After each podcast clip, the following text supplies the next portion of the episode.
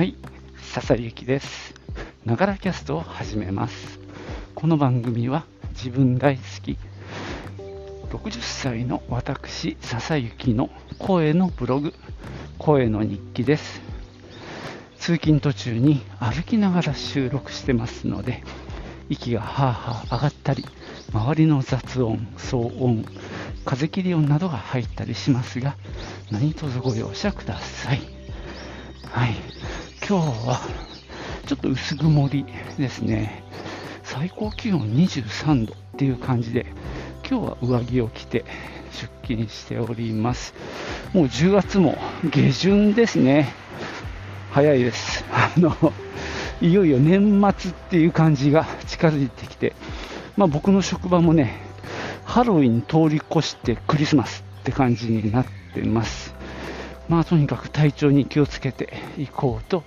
思います。今日はですね、一度お話ししたんですが、えー今期秋アニメ何を見てるかっていうご報告後編をいきたいと思います。じゃあ行ってみよう。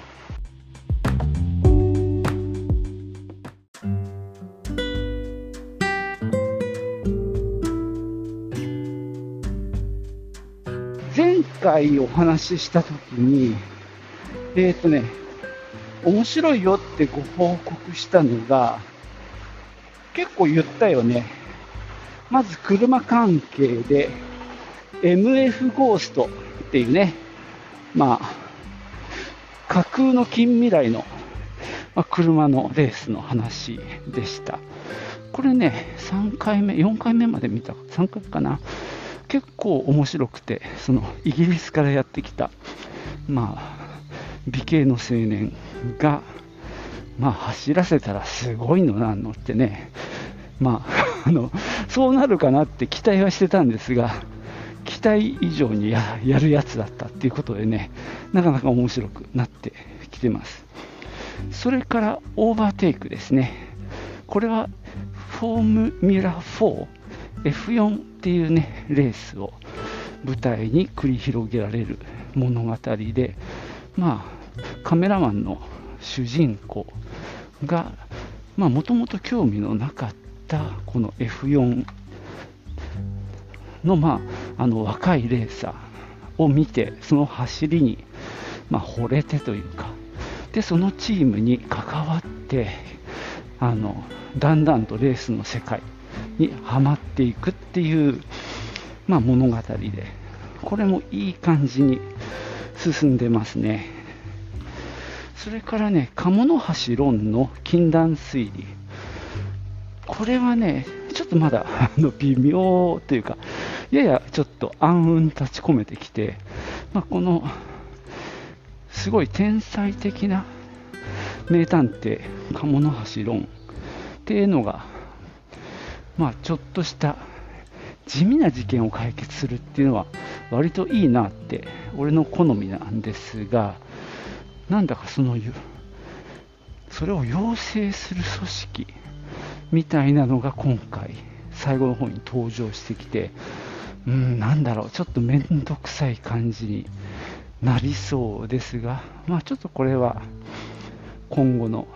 展開次第ですね。結局なんか推理を使ったバトルものになるのか純粋にあでもまあ多分頭脳合戦みたいになってくんじゃないかなと思いますんでね。それはちょっとどっちに転ぶか。まあ期待ですね。それから右とダリも紹介しましたね。これもこれねどういう話なのかが未だに分かんなくって。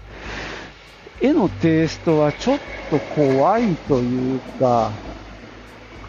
結構、コテッとした作画なんですよね。でなんか、裏がありそうな感じで見せてるし、まあ、主人公の、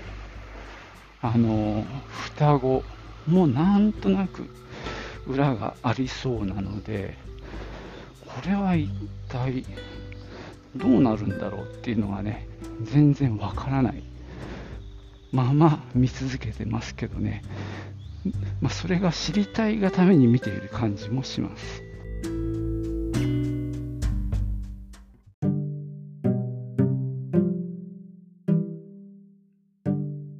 16ビットセンセーションアナザーレイヤーってやつは、えー、面白いですね。あのー、1回過去に行って92年だっけで、このまま行くかと思いきや、なんかゲーム1本作ったら、また元の今に戻ってきちゃうんだよね、23年に。と思いきや、また戻るっていうね、あの、まあ、おそらくこの手に持ってているゲームの制作年に戻るっていう設定みたいなんですけども、なかなかこれいいアイデアだなと思いますね。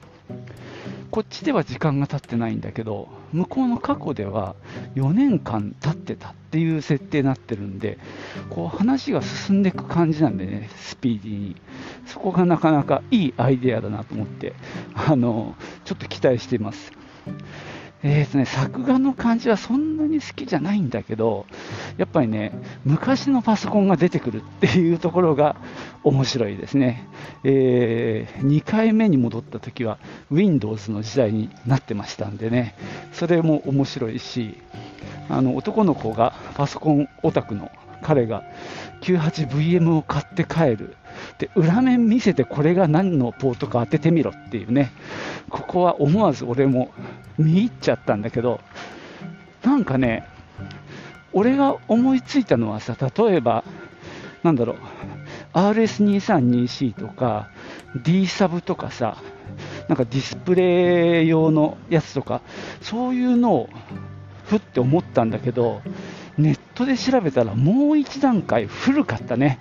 本当、俺が今言ってるのって、要はドス V 機っていうか、まあ、今普通に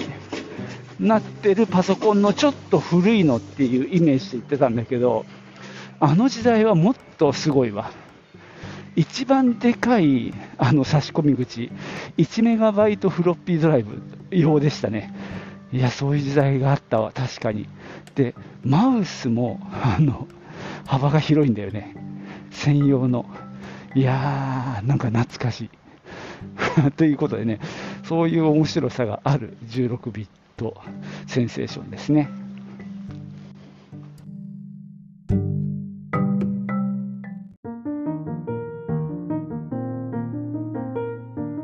僕らのアメ色プロトコルっていうのも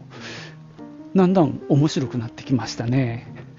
えー、なんだろうゲーム喫茶みたいなところがまあ、舞台になってるんだけどそこが経営危機で、まあ、そこの娘と、まあ、その友達である主人公の男の子あとまあその男友達、まあ、その3人組が、まあ、そこの店の経営危機を救うために、えー、e スポーツの大会に出て賞金をえー、ゲットしようっていうような目標にがはっきりしてきてで5人チームであと2人足りないっていうところでまあなんかなんかその選考会まあ面接とか実技のテストをして5人揃えるっていうあたりになってだんだん面白くなってきましたね。非常に個性的なその2人が加入することでだんだん面白くなってきたしその5人目の子がなかなかいいんだよねキャラが。なんかアイドルやってるんだけどあのゲームがめちゃくちゃ好きで。でただまあアイドルとしては清純派で売ってるんでそういうゲームやってるなんてあの言えないし本当はかなりなんていうか清純派じゃないキャラなんだけどそれをまあ、えー、仕事としてやってるみたいなこのギャップが非常に面白いのでね。これからもこれ期待できますね。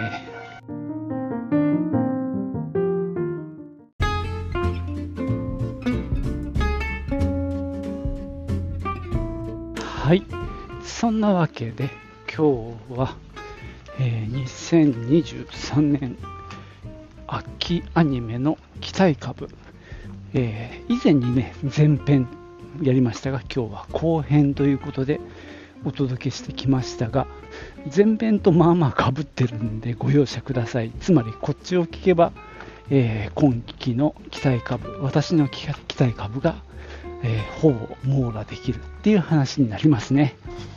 でえっ、とねあとちょっとだけ残ってて、えー、一つは新しい上司は土天然なんですが、まあ、これはね、まあ、ほっこり系ですよね。うん、ただ、やたらかっこいいイケメンがや出てくるんで、これは、うん、もしかすると俺はターゲットじゃないのかなっていう予感はしてますが、まあ、割とほんわかしてるので、まあ、俺的にはあのテイストは好きなので見ております。この後どうなっていくんだろうって感じはしますね。あとは、なんとなく見てるのがパラドックスライブってやつで、まあ、これは、まあ、ヒプノシスマイクが好きな長男の話によると、まあ、その対抗馬的な位置づけらしいんですけども、まあ、僕はヒップマイは見てないんですが、こちらはとりあえず2話か3、2話見たかな。この後見るかどうかはちょっと謎ですね。まあ一応出てくるチームが4つっていうのが、まあ、少なくて助かるなって感じはします。あんまり多いと大変じゃんね、把握するのが。まあ、これはちょっとわかんないな。あとね、えー、紙選び、カタカナでも、えー、っと、2回見たかな。正直、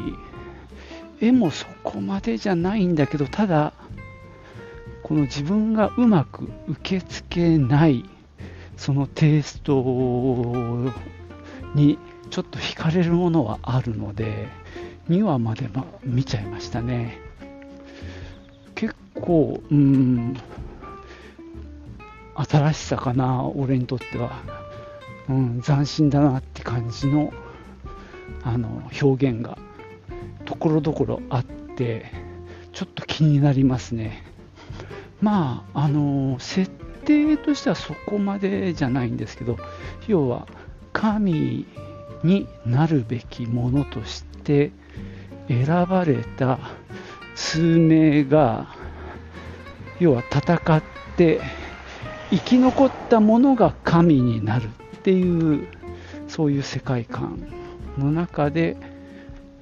うん、一応学園ものなんだけどねベースは。学園ドラマ の主人公も男子学生で憧れている女子が実はあの神候補の一人でで学校のクラスでつるんでる子も一人でその一人でみたいななんか関係者めちゃくちゃ近くにいっぱいいたっていうまあやや不自然さは感じますけどね。ただまあどうだろう。もうちょっと付き合ってみたいなっていう気はしております。まだねでも見てないのがちょびっと残ってんだよね。でもこの時点でもう10作ぐらいあるのでうんこんなに俺見れないだろうなとは思ってます。この後の予告をしておきますとこの後どうなるかというと見れないアニメが溜まっていきます。見たいアニメは割とあの大体さ俺録画してるもんだからその録画を見てるわけ。で見てないと例えば、えー、1話だけだったらアニメっていうジャンルの下にその例えば16ビットセンセーションの第4回っていうのがアニメの直下にいるんですよ。すぐ見れるんだけどこれは見ないでもう1話第5回が録画されると4と5がまとまって自動的にフォルダができて16ビットなんだっけ？センセーション。でそこに2は入る入ってるっていうのが2っていうのが分かるんですよ。でこれがね見ないままだとそこのフォルダにどんどんと未読というか 見てないものが溜まっていくわけね。そうすると見るのも大変じゃんね。となってますます見なくなっていってもうこれはやめって言ってフォルダごと削除っていう感じになっていきますが果たしてどれがそうなるんでしょうね。またねちょっと進んだところで報告しようと思います。じゃあ今日も最後までお付き合いいただいてありがとうございました。じゃあまたね。チュース。